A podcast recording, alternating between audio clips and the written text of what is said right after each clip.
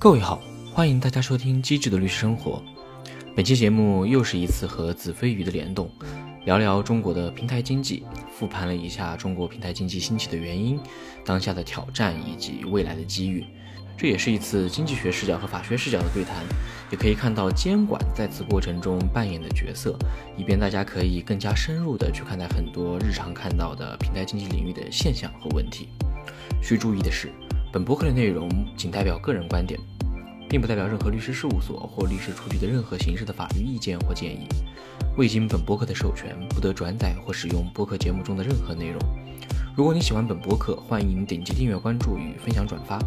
本播客在小宇宙、苹果播客、喜马拉雅等平台均有上线，欢迎大家的支持。话不多说，让我们开始今天的节目。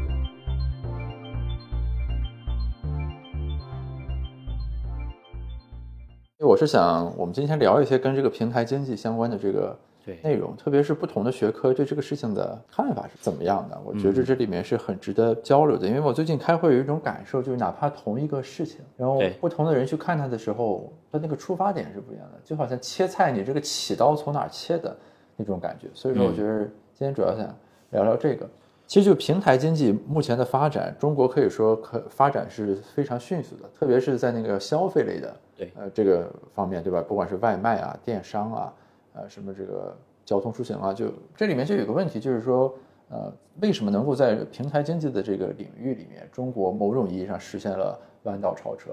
就是在之前很相当长的一段时间里，这一波互联网浪潮起来之前，大家一直就在说中国要学习什么，嗯啊，我们怎么样去追赶？但是你很明显在互联网这一波这个平台经济里面，中国变成了一个输出的模式，甚至你稍广义一点，还可以算上什么这个移动支付，就诸如此类，然后大家就开始往国外送这些模式。所以说，怎么来理解平台经济在中国这种爆发式的这个兴起？这个问题的 A、B 面就是它那个反过来，其实就是说所谓的平台出海是真命题还是伪伪命题？对对对对，所以说可以先说说这个。它其实也分一个表象的原因跟深层的原因。我觉得表象原因可以列举出非常多，就比如说中国的人口规模大，一周可以抵上别人一个月的数据收集量，呃，还有这种中国对于基建的推进速度。物流体系就是中国擅长把大量的人集中在一块儿，在一定的短时期内办成什么事儿，然后至于这个事儿呢，事后有没有什么问题啊，或者说其他的，他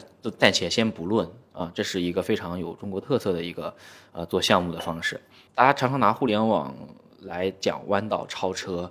最典型的例子就是说信用卡。其实信用卡是国外二十多年前，二零零几年的时候，那些经济学家讨论双边市场的时候，就信用卡跟游戏主机是最拿最常用的两个例子。对，它也是个平台，但中国它其实压根就没有普及信用卡的这种体系，上来就是在线支付来取代了信用卡的这个功能，而且发现，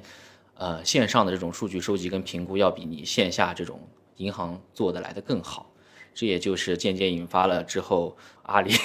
阿里的一些暴论之后，这之后也发酵的一些原因。嗯，但你说中国学外面东西了吗？还是学了的啊、就是但学的可能是更底层的，呃，这种网络的无线传输的架构，或者更加底层的一些技术的东西，或者说数据传输啊，或者其他的很多技术层面我们呃懂得没有那么透彻的一些领域，其实还是在不断的学习过程中，只是中国擅长把模式化和方法论中间层的这个东西，它推得非常快。此外，就是在我们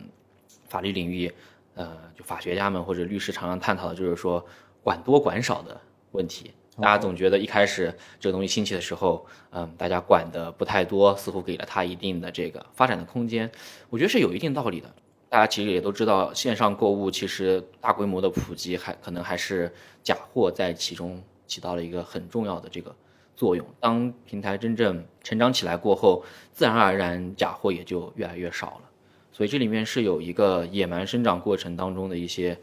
呃原罪的问题在。呃，你说在欧洲，你说如果一个平台靠卖假货来兴起，这个概率就非常低了。不管是监管的力度，还是说当时就是这种社会上的这种心态，大家知道你一开始平台上卖的是假货，但是因为很便宜，跟真货做的很像，就包括山寨手机那个时候，就大家就依然趋之若鹜的去买。综合起来原因，但你说更深层次的原因，可能我还是觉得中国人这种 内心底的这种这种这种思维范式跟文化特点，这个地方有个问题啊，我其实一直感觉有点这个困惑。就你刚才说的那个观点，我有留意到，大概意思就是说，中国在市场发展的初期给了企业比较大的空间。对再比如说早期关于什么淘宝是不是开发票，就一些这种讨论。嗯。但与之相对的是，有的时候在讨论营商环境等等的时候，咱们又会说说中国管的是比较死的啊，美国什么欧洲是给企业以更多创新的这个空间呃和余地的啊，他们那个创新创业的这个氛围比较好。氛围比较好啊我我其实不知道这两个说法就是是是同时为真的吗？还是说他们是在强调不同的方面？就是关于哪边管得多，哪边管得少，哪边给了新业务以更大的空间这个问题，我经常会感到就是这个呃，不管是在舆论上，还是这个一些这个学者啊，呃。企业家发表的这个观点啊，他就会摇摆。比如说最近又变成这样了，就是说说欧洲隐私保护和数据监管做得很好，对中国在这方面是滞后的，所以其实企业又吃了监管红利。是咱国家虽然也在强调消费者隐私和数据保护，但没有欧洲实施的那么严。比如说都把谷歌什么都给罚成那个样子了，嗯嗯就又变成了说是中国的监管环境是宽松的了。所以这里面我不知道从法律实务的角度来看，到底是怎么样一个情况，还是说大家各自严在不同的方面，松又松在另外的这个方面？呃，我觉得是更倾向于在不同方面，大家强调中国营商环境监管趋严，更多的是在市场准入上。呃，我理解一下，指的就是说中国做很多事情需要牌照。然后几个维度啊，就是说你作为一个个体或者一个创业者，你要从零开始搭建一个企业，在中国的这个行政成本跟复杂的一些琐碎的东西，它的进展是要比国外慢的。这是一。第二就是跨地域，这跨地域既可能是境内境外，也可能是不同省市之间，它要进入这个市场需要审批或者其他的一些。呃，可以说笼统的牌照，也可以说是一些地方的政府的一些偏好，会会会有很大的这个呃影响。怎么说？就是最典型的一个例子就是汽车行业。嗯，为什么汽车行业大家总能看到是一汽大众、华晨宝马，其实都是这种合营模式。就是当时中国想要向世界开放呃汽车市场的时候，他就要求呃汽车国外的汽车企业进国内必须要以合营企业的身份和一家中国汽车合业合营来生产汽车在中国市场内销售，这是一个呃非常典型的，就是市场准入一个强加的条件。嗯就包括现在，呃，对于很多外商投资当中，它对于呃很多外资股比的在一些特定行业，特别是增值电信业务，外资股比的股比判断依然非常准确，所以中国人就想出了 VIE 嘛，就是来规避掉这个东西。呃，当然 VIE 现在也也已经纳入监管了，这个是没有什么争议的。嗯、所以大家强调中国监管严，还是在于我我我其实还是在于准入方面。大家觉得它宽松的点又在于对于个体权利的维护或者监管上，很多骨子里大家其实更习惯性以集体的视角来看问题和解决问题。所以呢，呃，你能看到欧盟在隐私保护和其他的平台经济规制上，更多的还是以消费者权益保护为出发来进行处罚的。但其实在国内，呃，这种处罚也有，但是金额都非常少。国内也没有非常完善的集体诉讼的这种制度跟土壤，这就导致了在个体层面，中国的环境又是比较宽松的。嗯那其实我觉得平台经济发展很快，两个维度，一个维度其实是这种比较强有力的企业，呃，通过大就是通过各种途径，它其实是可以一定程度上相比外资或者其他新兴企业更好的去处理这些政府关系和一些呃疏通一些环节。另外一方面，他们在面临个体层面的监管的时候，其实确实是吃到了一定的红利的。我我记得周其仁老师在那个《改革的逻辑》那个前言里面说过一个东西，就他说中国在政策上有很强的事后承认主义的色彩。对，就是说你可以先做，呃，你在一定程度上未必合规，因为比如说这个准入我没有给你放这个牌照，嗯，但是呃你做着做着之后，这个事情逐渐成了，我在事后可以承认你的。合法性，或者再追加一个事后的这个约束，让你不要太离谱。你看，比如说在网约车上，其实这种路径就很明显，非常典型，嗯非常典型。就包括就所有的这种互联网在打公司在抢占市场打架的时候，监管的态度大概率都是会表一个态，我关注到你们了啊、但是我在短期内不会有这个明确的处罚。至于说你做成过后又干了什么不好的事儿，那我通过其他的维度和监管手段来来对你处罚。但所以，如果我们从出海的逻辑来讲，就是中国企业的这两方面的特质，一个是它能够比较好的在商业模式上进行创新，这是第一点。另一点就是说，国内的总体的监管环境，让平台企业在起步阶段的时候，可以免于一些，比如说，呃，源于个体消费者或者个体劳动者带来的一些这个呃摩擦性的这个阻碍，让自己能在起步的时候尽快的完成这个冷启动。这两个维度在出海的时候都未必会成立。对，大家其实出海讨论最多的其实是东南亚。嗯，那你发现其实东南亚人思维模式可能好像跟我们也不太一样。是的，所以我现在感觉，比如说，如果咱去看一些创投的新闻和报道，看到东南亚有所发展的这个企业，即便是跟中国有联系的，通常不是所谓的大厂出海。对，而是有人在以本地化的方式对这个业务模式进行了一种改造，比如说就出现了一个马来西亚版的滴滴，举个例子，而不是滴滴的马来西亚分公司做得很好。是的，呃，一个很大的原因就是东南亚地区除了新加坡以外，其他地方的监管是非常的灰色和不透明的，这其实也是营商环境的一块吧。他们的这种嗯官吃黑的这种这种情况非常的严重，以至于本地的它更好去疏通。这些环节，政府这边其实也倾向于说让把这些机会留给本地的一些企业啊，这也其实给出海造成了很多困难。就是我之前跟很多客户打交道，包括我也在大厂做借调律师，C 抗过很长时间。嗯，其实出海大部分都不是很顺利吧？啊，不是很顺利，但他们依然想要积极的去做，因为一个是国内竞争确实蛋糕分的差不多了，另外国外它起步的很很慢，感觉一两去年这样，前年这样。今年好像也没有发生太大的变化，啊，这就导致了好像大家总觉得，嗯，我能还有机会。关于这个出海的问题，其实还有一个讨论的背景，就之所以平台出海越来越受到关注，是因为平台在国内的这个扩张，某种意义上是面临一些新的这个瓶颈的。一方面是说市场体量你吃的差不多了，这个我们且不论了，任何市场都有上限。另一个方面就是说，之前平台其实它还有一种。很常见的操作就是它通过投资或者孵化的方式，更广泛的行业进行这个介入，对吧？比如说这最典型的阿里和腾讯，就是我要站投，或者说我要财务投资，什么我的团队出去之后我去支持，就是大厂想 do everything。但是比如说在疫情期间，我记得有个很有意思的讨论，就当时就呃有人提出。当时社区团购很火，对，大家就说大厂要把精力放到真正有价值的业务上，你不要总盯着那个菜市场卖菜的那个商贩的那么呃几块钱。这里其实就引发一个问题，关于这个大厂，特别是互联网平台在各个领域，不管是通过投资还是并购的这种介入，到底有怎样的这个影响的问题？我我知道国外啊，这个是很受关注，它叫做猎杀式并购嘛，对，killer acquisition，就是我买了这公司就是为了把你买黄。啊，有很多人说阿里其实也是这样，就是阿里并了谁，这公司就越干越差。比如他把饿了么买了之后，饿了么一天不如一天，本来还能和美团打一打等等。这个在实物界，比如说有一些什么样的这个考量或者新的动态吗？要值得分享就很多了。国外这种 acquisition 非常多，并购很多，国内一点不少啊，一点不少，甚至就是攻城略地般的。我前两年疫情前，每个礼拜都能接触到大厂。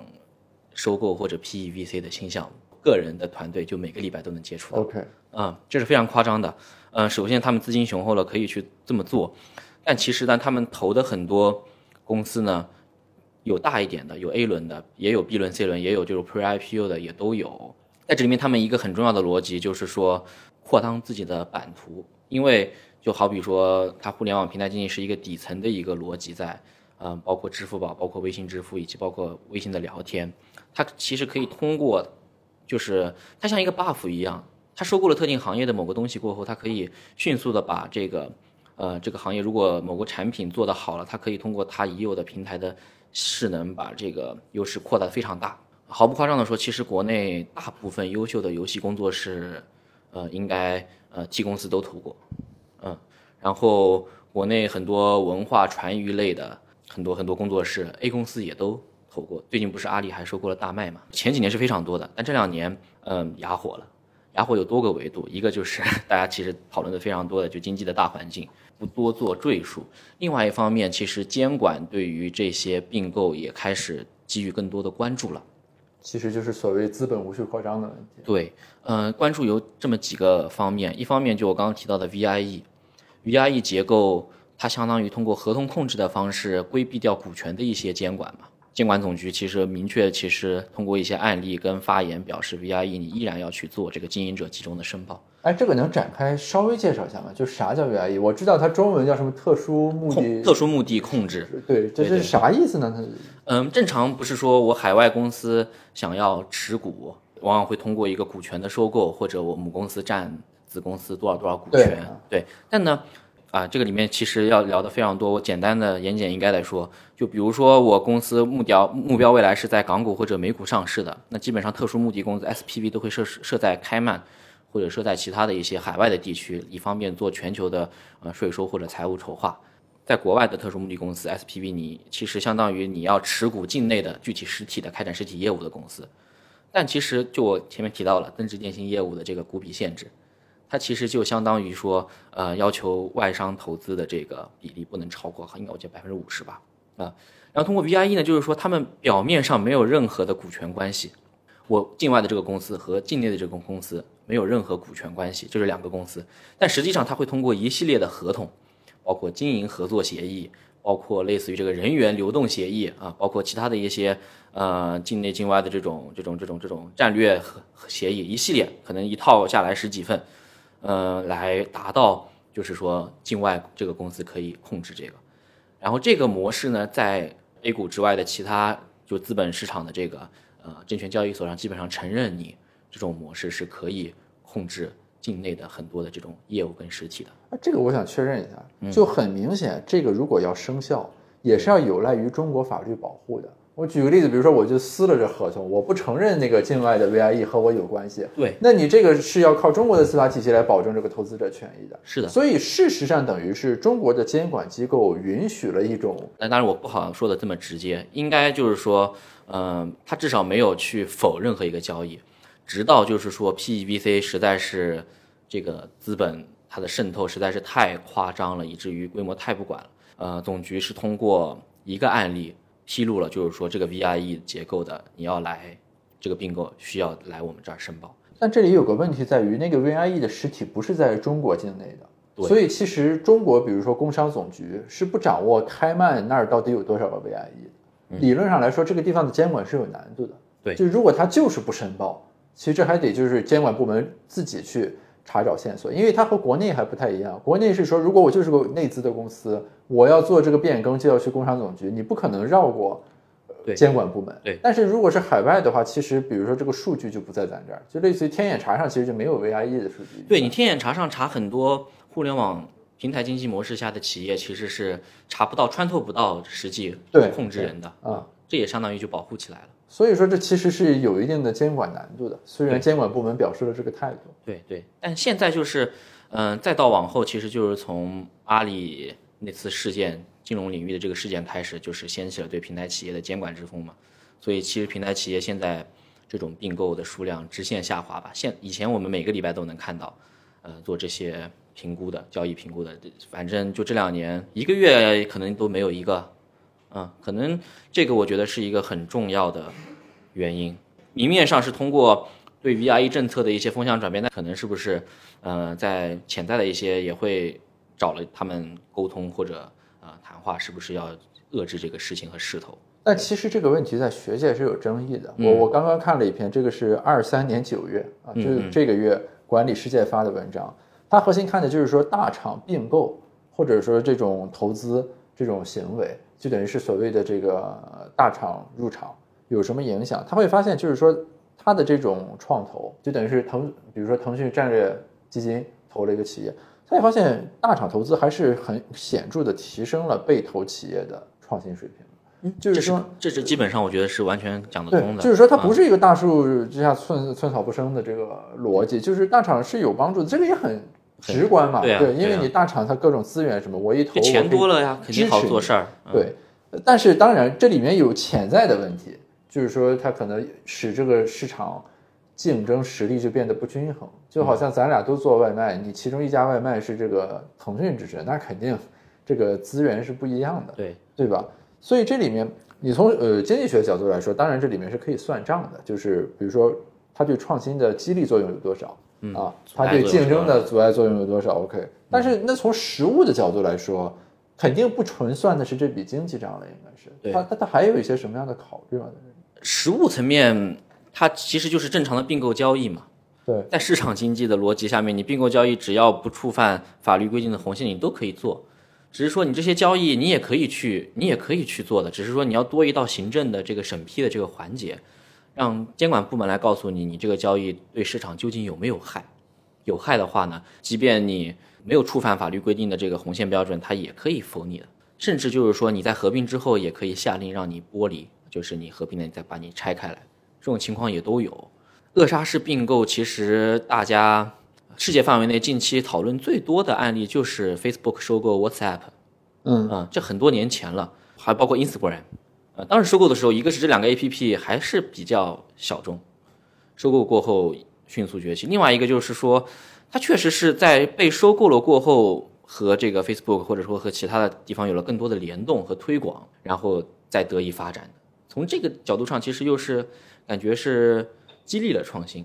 嗯，这里面还有一个非常 tricky 的点在于，政府机构在做类似的监管审查的时候，也会引入经济学家来做经济分析的。但这里面呢，就是正反双方都会找支持他们观点不同的经济学家，提供不同的经济方面的这个解释，就以至于到最后，其实你很难依然通过经济的路径来把它论证明白。最后，监管者呃要服务于某个更宏大的监管目标啊、你这个资本搞的现在很多民生产业乌烟瘴气，呃，他觉得不好了。那其实，在这个总的方针的思路指导下，其实实务上有很多配合他们的这个手段，只是说你怎么找这个切入点跟呃角度了。切入点有很多啊，有税收、反垄断、数据，其实内容监管这个就非常多了。哎，这儿正好我很好奇，咱先说一下刚才的这个，就是说监管有很多手段。你刚才有提到一点，比如说，就即便你买了或者合并了，如果我认为你这不合规，可以强制你剥离或者再拆分。对，这个在实际上怎么做呢？因为我理解这是买定离手的，就我买你这公司，我交了钱，你把股权拿过来，然后工商变更一做完，这公司就是我的了。对，那你剥离怎么办呢？是只要把这个合同倒推回去，呃，他把钱 退回来，我再把股权给弄回去吗？就是呃，基本有点像，这里面其实是法律上恢复原状的概念。呃，在实务中是这么操作的。呃，监管机构其实是会委托监督受托人，啊、第三方的咨询机构或其他的这种专业的机构做监督受托来监督你出这个剥离的方案，你自己出，你出完过后让他们来审批。但这种东西很多这种大的企业往往也都是有上市或资本市场运作，它也不敢拖太久，然后就在限期内出相关的这个剥离方案，把哪块哪块的业务和人员，呃，就是剥离出去一个大的方案，然后配合我们由律师准备一系列的这种合同来终止呃以前的劳动关系，然后成立一个新公司，有新的劳动关系，然后再规定一个明确的时间线，几月几号前完成哪一步，几月几号前完成，到最后啊、一个新公司成立，以往的这些劳动关系跟新的人就全部签。然后还要让这个监督受托的团队在未来的三到五年甚至更长的时间内，有十年的也有，来监督他们这两个公司在业务上的合作是不是真的剥离和作为两个公司来运营了。它是一个很漫长的一个监督和推进的过程。但这个很有意思啊，就是因为我们刚才看的角度都是说大厂要买，监管机构不同意，所以不让你买，即便你买了也要恢复原状。嗯，但你从那个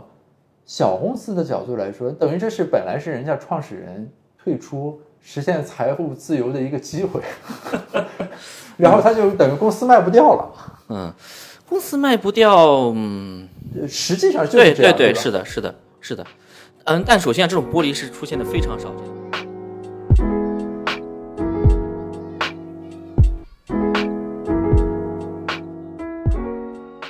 就咱刚才提到，就是说管平台其实有很多种管法，对吧？就我当然可以直接介入到你这个实质性的东西，或者以及咱中国有很多特定的信号传递的机制，比如说人民日报发文，告诉大家不要总盯着菜篮子，大家就知道，就是说社区团购你最好就别干了。然后这两年关于这个数据和个人隐私的保护等等。就是我猜测啊，因为之前我大概我记得我看过一些书，就是说等于不同形式的监管手段，它有不同的法律实质，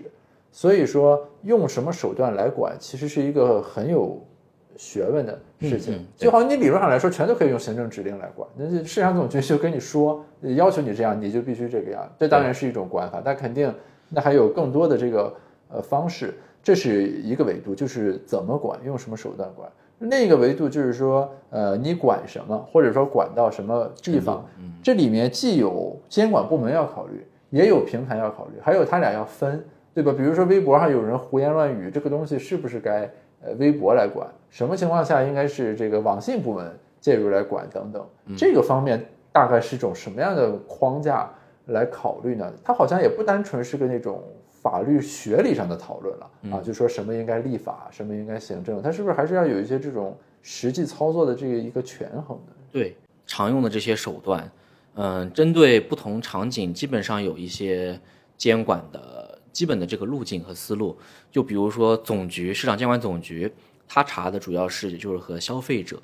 息息相关的。OK，啊，就比如说这个不当宣传广告，然后虚假宣传。数据杀熟这也算了，对对对，算算算，跟消费者相关的会由他们管，然后跟数据相关的，目前是嗯网信管，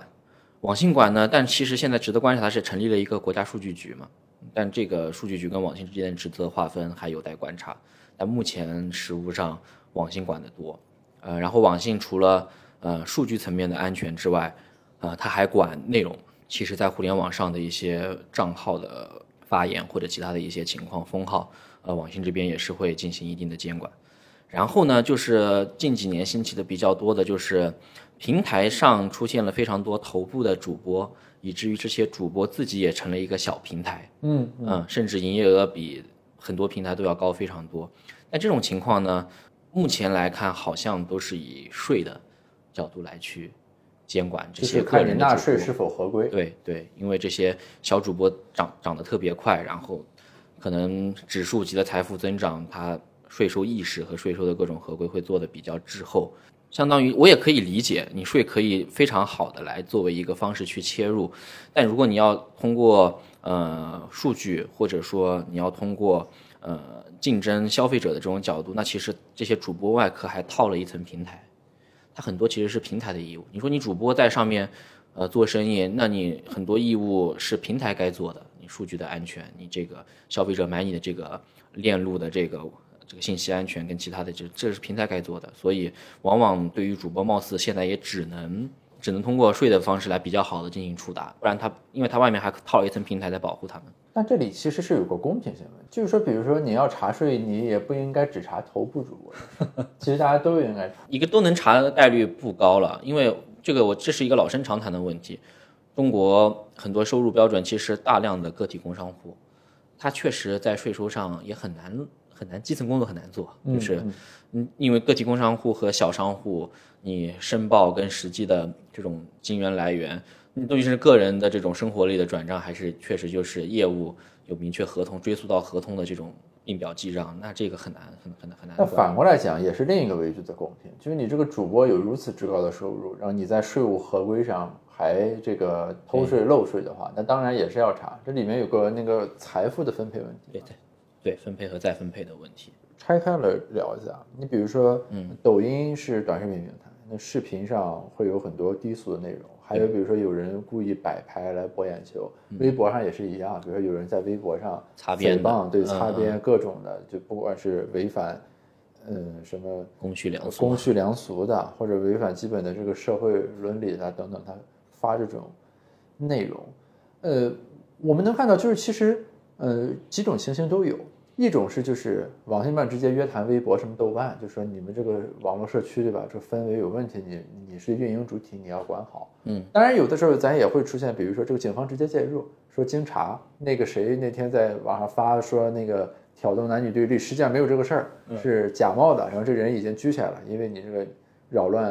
呃。公共秩序等等，嗯嗯，就所以说，其实是不是可以理解，就平台和这个监管机关在这里面的这个边界，或者说他们的这个在监管上的分工与协调，是有比较大的自由裁量的空间的，也是因时因势而可以灵活调整。与其说是灵活调整，其实大家很多事情，其实如果你以一个公务员或者监管机构的视角来看。落实到每个人自己身上，就是说大半夜的一个人发表了不正当言论，公安要上门去抓，我觉得可能大家其实都会都都会比较疲惫吧，这是一块。那至于说那种特别大的案子，比如前段时间就知网发垄断、罚弯、罚数据的这个，那那就是更高层的有了明确的呃要求和指示的时候，嗯，监管上面其实就是走了反垄断跟数据两条路径。那内容型的平台面临一个问题，就是它底层上一定是管不过来的。还好，我觉得就是因为你内容太多呀，它知道知道知道，他是会通过管你平台嗯来管实际的这个情况的。其实现在，呃，执法机关我们之前在一些项目中也有过沟通，他们是会有一个系统来，就是说实时的去看各个平台上的一些客诉或者一些呃危机事情的一种情况的。然后，其实对于平台而言，他们需要做好平台内的自己的治理。如果平台上面低俗内容过多，一直一直被举报的过多的话，嗯平台方是会被监管部门约谈的。然后，那平台方不也面临管不过来的问题吗？嗯，所以你能看到很多简单粗暴的管理方式啊，就是说，比如说关键词屏蔽。对对对对对，其实就是你发不出去。现在比较流行的也不是直接屏蔽了，它给你限流，就你这个东西让你以为你自己发出去了，OK，也会给你一两条评论或者几个人点赞，让你感觉啊 OK 有人看到，但其实这个就是被限流了，你不会被推送到很多用户的这个终端上。就是通过这种方式，它红线的东西肯定直接不让你发出去。对，一些擦边可能有争议的，它通过限流的方式来进行处理。呃，还有一种方式呢，直接就是让它扩散过后，如果说呃监管有了一些新的要求，它再配合监管去去进行删除。嗯，所以很多前段时间很多内容博主会非常抱怨平台限流这个事儿，他们发的东西明明没什么问题，因为一限流就直接影响他们这个视频播放的数据，就会影响他们的利润。收入啊，哦，我终于搞明白“限流”这个词儿是什么意思。它有两方面的，一方面就直，一方面可能真的因为你含商业推广或这种，但其实更多的就是因为屏蔽或者算法不够精准，或者其他一些，呃，歪打正着受到了一些边缘影响，让你这个视频限流。那这些以自媒体为生的这些博主，那肯定会对于限流会比较的难受吧。所以内容平台其实。你说好做也好做，你说不好做也不好做。是吗？我刚才就在想这个问题。嗯嗯，对。然后现在就是内容平台又非常想跟电商来捆绑在一起。就是在我的个人认知里，我觉得小红书做电商跟抖音做电商其实是差不多的，差不多的。它都是通过图文或者视频的方式来让你的目光驻留在这个板块上，然后它板块给你提供一个橱窗和购买的链接。现在大家就是说，这个所有平台的尽头都是带货和电商。对，我觉得这句话是有道理。那具体有什么差别呢？我觉得可以分为两类吧。啊，就是一类的差别，就是说我这跟人的消费习惯有关。我就是想买特定的东西，我直接去找。啊，我现在就是还是不太刷抖音来购买。另外一个就是我刷到这个东西，哇，好有意思，然后消费冲动来进行购买。抖音就做的比较好，或者做的比较。暴力的一点就是，它其实也因为依托于自己强大的这个集团的力量，其实跟很多的这种商家呃沟通了一些优惠或者一些活动，那就是价格便宜。对，那价格便宜呢，大家其实会去抖音上买。然后它的这个短视频又是无孔不入的啊，它既可以是电商里买东西，也可以是本地生活类的这种团购券，呃，餐厅吃饭打折。嗯，也有观点就是说，为什么这个最近中国电商？呃，打架少了，因为出现了一个新的敌人，嗯，所以大家可能，嗯，应分指针。他这里的敌人倒不单纯是指大家做的是同一个业务，我卖东西你也卖东西，更重要的是说他引入了一种新的卖东西的逻辑，对对吧？就不是一个陈列式的、很结果导向的逻辑，不是我买衣服打开淘宝我就搜衣服，而是说就是因为小红书和抖音本来不是做这个的。对对吧？而是它加上了这个功能，都是内容创作，就是它主打的其实是社交类的，让我不禁联想起我们原来很喜欢的知乎平台，哎，似乎在这个过程中它就较为落寞。我觉得知乎它其实可能，我觉得也不是说它的，我个人观点啊，也不是说创始人团队就就就不愿意没有意识到这个问题，可能他有一些，我能看到知乎可能有一些自己的坚持。现在你要查一个什么攻略，你不会上知乎了啊，你可能都是小红书上查一查。我我们最近就留意到一点，其实就是说，自从呃之前那个由金融领域开始的这个调整，阿里其实一直在处在一个这个变革和调整的这个周期里面。然后最近，比如说他更换了这个董事长和 CEO，然后什么分成了几个大的这个集团，事业然后对事业群，大家可以这个分拆上市等等。这里面当然是存在了在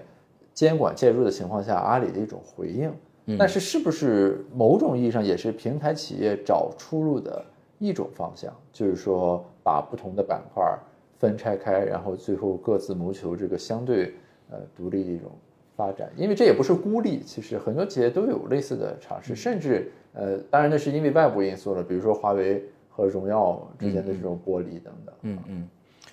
嗯，这里面其实我一直有一些困惑在，或者说有待观察的，就是它的剥离究竟是形式上的还是拆分还是实质上的？嗯，就是嗯，怎么讲？就是它确实拆分了不同的嗯部门集团来负责文娱的、负责支付的啊、负责电商的，这都没有什么问题。那就是你们一个这么大集团，你在分拆以前，你集团内部之前不是这么划分的吗？肯定也是有一个分工分工分工在的，嗯，然后这是一，第二呢，嗯，他这么做，你能举出很多好的例子，就是说，呃，让这个各自板块更加聚焦于各自的这个内容来发挥专长，呃，甚至分拆上市的话，你想一个盘子拆成六份，我相信它的总市值规模还是会有比较可观的增长的，但那你回过头来说，那你这真这样操作过后，那你真的不同事业群之间的联动效率还会变得更高吗？嗯但至少他这个做法，我觉得在监管上，至少我觉得还是比较去配合监管做出的一一一个行动，因为首先是打消了对于在形式上略微打消了一点对于大平台就是一个 Big Brother 形象的一个一个一个一个严肃的态度，有一些更加关注个体或者底层创新的一些驱动力在，对，会有带来这种观感，但具体它究竟落地到什么程度，我觉得还是挺有待观察的。你业务上来说，那就是一个组织经济学的问题了。你可能增加了组织间沟通的成本，但也避免了大企业病，就是这个就再说了，那个是在商言商的问题了。核心是说这种一拆几之后，对吧？它这个底层的那个变化来自于什么地方？我觉得刚才说的那种变化，那是业务层面的，就企业效率怎么变，或者呃不同事业群间的协同有什么样的调整，这个只是在商言商的一个部分。更重要的还是在于，就是说它是不是真的会导致实控权和这个整体的这个市场结构的。这个真的有待观察了，因为其实也能看到，其实最近它又开始频繁的出现或者回归业务的这个回归业务当中了。嗯，你会发现，其实到最后还是得大哥来坐镇，我感觉，嗯，是的，嗯，还是得大哥来坐镇。因为我感觉最近这一轮，特别是这个核心管理层更迭之后，嗯，舆论上普遍还是认为，就是逍遥子的离开并不是一个常规的那种人士的更迭，是觉得他这个是有一些落寞，或者是带着呃遗憾和未尽的使命走的。当然，我们不是这个阿里的这个高管本人了，我们只能从信息上去判断。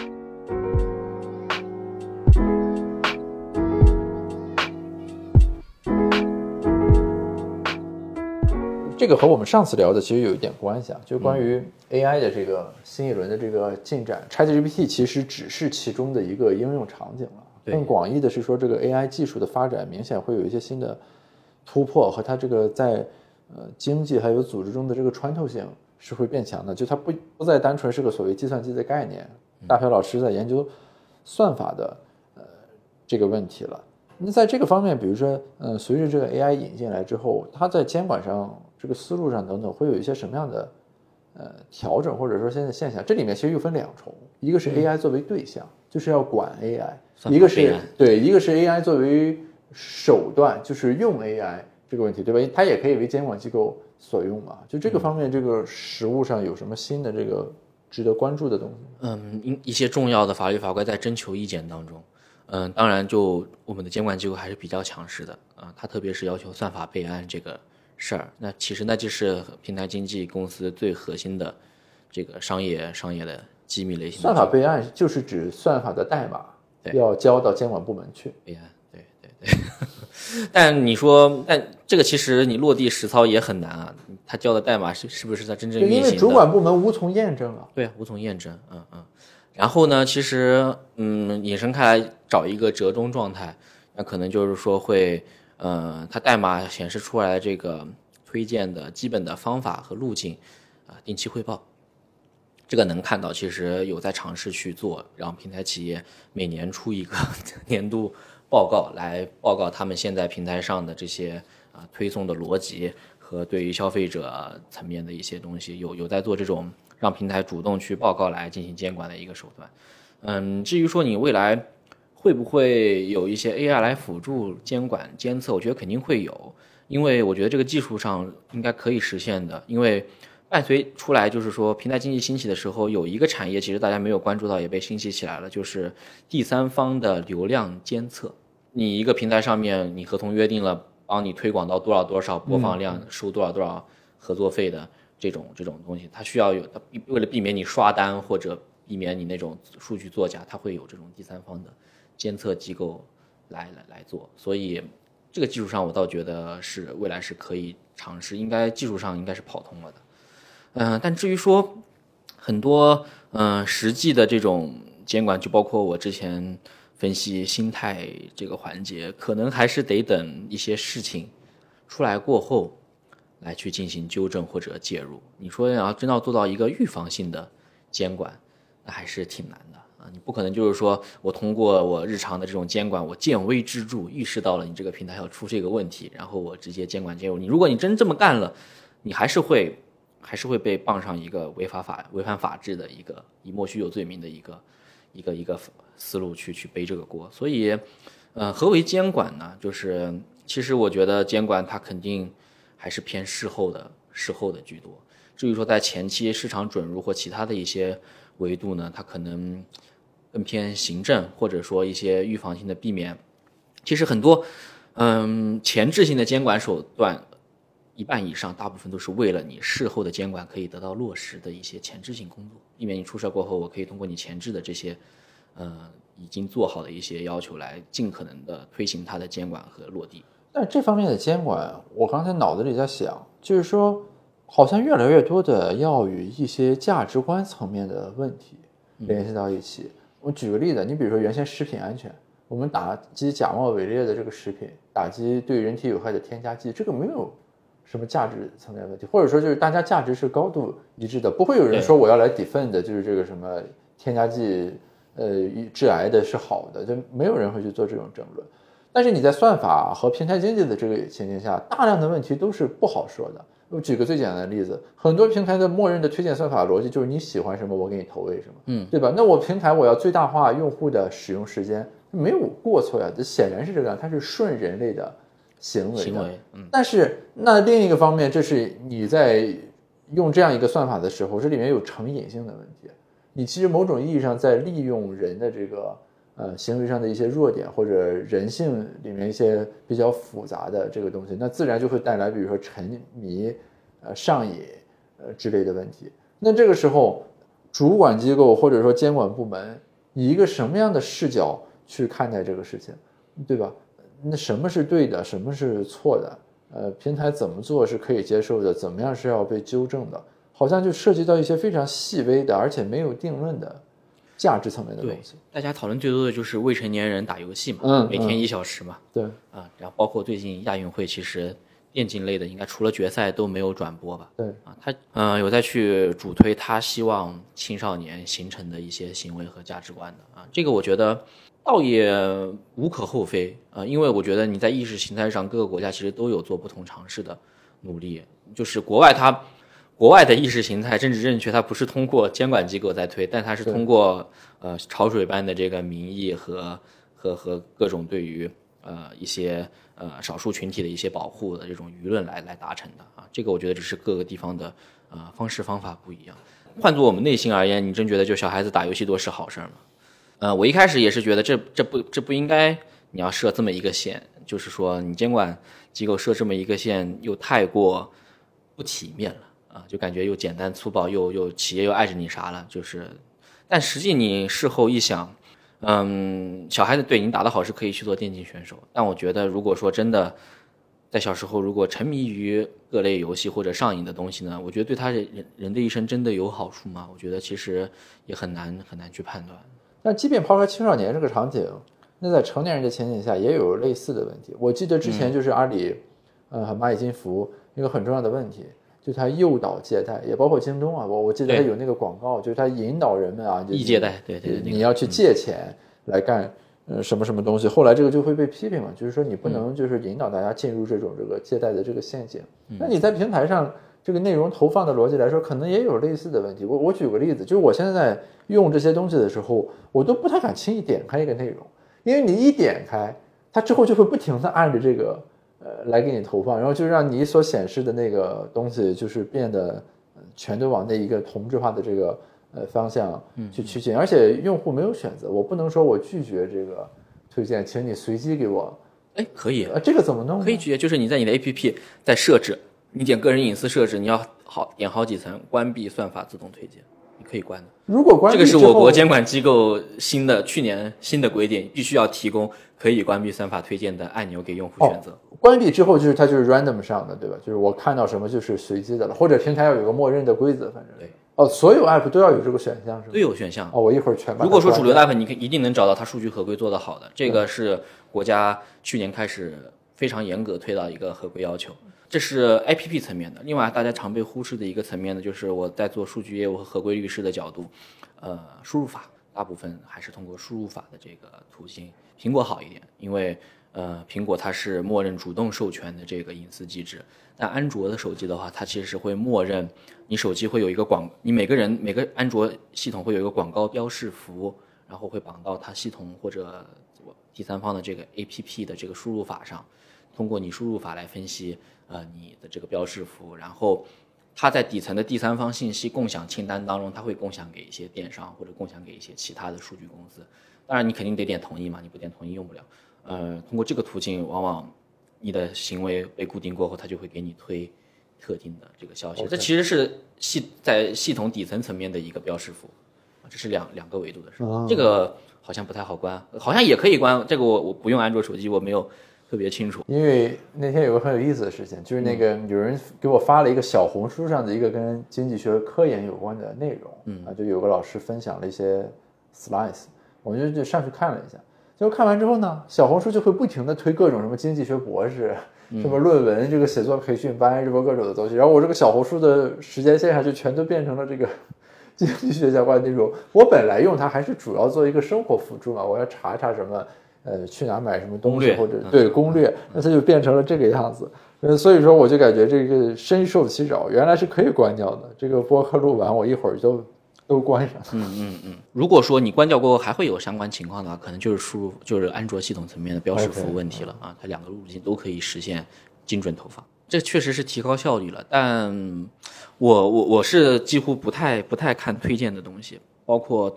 短视频或 B 站，我也只看自己关注的人。但是这样的话，又会导致你能是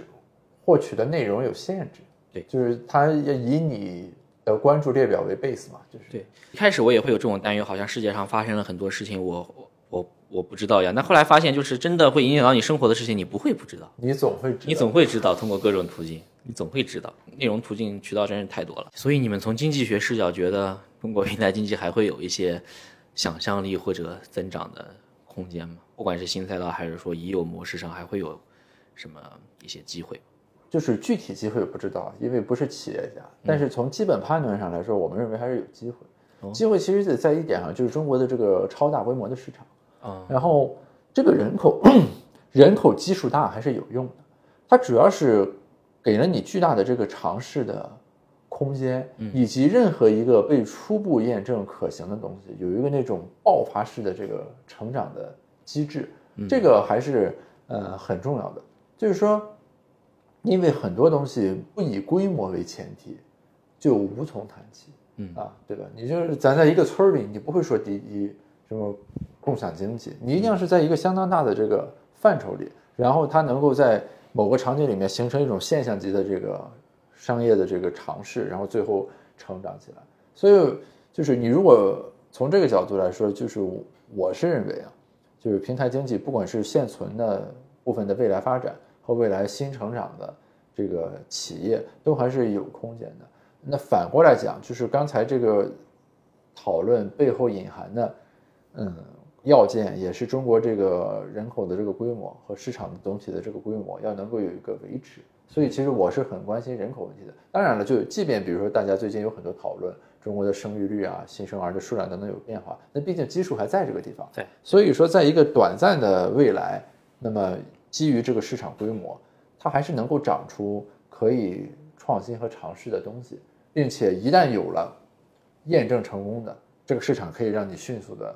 膨胀起来。这个我还是有信心的。你至于说真的人口那个数量出现一种量级上的调整什么，那是一段时间以后的事情。很远以后的事情。对对对，所以就是你单纯从经济学的角度来说，我我是感觉平台经济依然在中国是有比较大的空间的，不管是从存量还是呃增量上来说。而且就咱最一开始说的那个支撑中国平台经济发展的这个基本面的要素，我觉得没有很大的改变。就说一个是中国在一些特定商业模式创新方面，因为我们也有足够大的试错试验的空间，它能够长出来。另一个维度就是说，我们的这种事后承认主义的监管的整体思路，思路对对它没有一个很大的这个改变。所以你现在想去试什么，并且验证还是可以去试。对，虽然监管机构一定会把你纳到监管的体系里来，但它不是以扼杀你为主要的目的的。所以渠道它本身还是重要，有了渠道，它就给了一些很多事情，给了一些可能。哎，但其实很多时候大家也是关注于商业模式的创新，其实大家其实对于技术层面的创新也渴求已久。这个我感觉是这样的，就是说，这其实是个经济学的很典型的问题了。就是如果咱用人的角度来说，就是有退路就会走上退路。同样，就是说，呃，你在中国，如果你进行业务模式的创新，总能有很高额的市场收益的回报的话，那当然就是去进行科技攻关的这个激励会有一个相应的这个削弱。你反过来讲，就是比如说，如果我们要解决一些呃卡脖子的问题，必然是需要呃一定规模的这个组织和动员的，这是我的个人观点。就是说，你在中国，就是你做生意，如果咱完全从在商言商的角度讲，企业家精神这种要素配置到哪上面去，那就应该配置到有更高的边际回报的回报的上去，事情上面去。对，那如果科技创新本身这个不确定性非常高，边际回报又没那么大，那自然就是往这上面倾注的这个呃市场的这个要素投入就会少。嗯，那反过来讲，就是要在这上面有所回报的话，有所突破的话，那就一定要以某种方式对这个资源进行再配置嘛。啊，所以说就是呃有很多人会嘲笑啊，说你看咱好像呃在芯片等等方面呃有很多这个布局，呃包括国家的产业政策。呃财政什么的也有相关的这个支持，然后但是事后又有很多企业，比如说做的那么不是那么的尽如人意，甚至有一些出现了一些这个呃很 weird 的现象，比如说他把个浏览器代码改一改，说是这个新浏览器，对对，呃当然有这样一些现象，但是其实就是不能因为有这些现象，就否认说在这方面做的这个组织动员的这个价值和必要性。它确实展现出来的时间，它是一个时间周期的事情。对对对，而且是很长周期的这个时间，所以这个是需要时间。学校是不是还新开了一个把硬件、软件分开来了？新对科就是信科现在有四个研究生院了啊，就是什么微电子、集成电路等等等等，也是想在这个方面做一些这个布局和规划吧。所所以就是我觉得是这个样，就是所谓的大厂不要总盯着赚卖菜人的钱的这个事情，这个要从几个维度去看。嗯，一方面是因为他觉着这儿有钱能挣，另一方面也是他未必挣得了其他维度的钱。你你说让咱国家所有的互联网平台全都去搞芯片研发，也不见得他们就能把这个芯片做成什么样子。更核心的还是在于要把激励搞对，然后发挥组织动员的能力，然后以让相关的要素配置到在这个领域里面能有产出的那个场景里面，才能形成我们想要的那个收获。大厂研究院一开始都是抱着纯做科技研发的角度去做，但到最后它依然没有办法逃避和商业目的来捆绑。是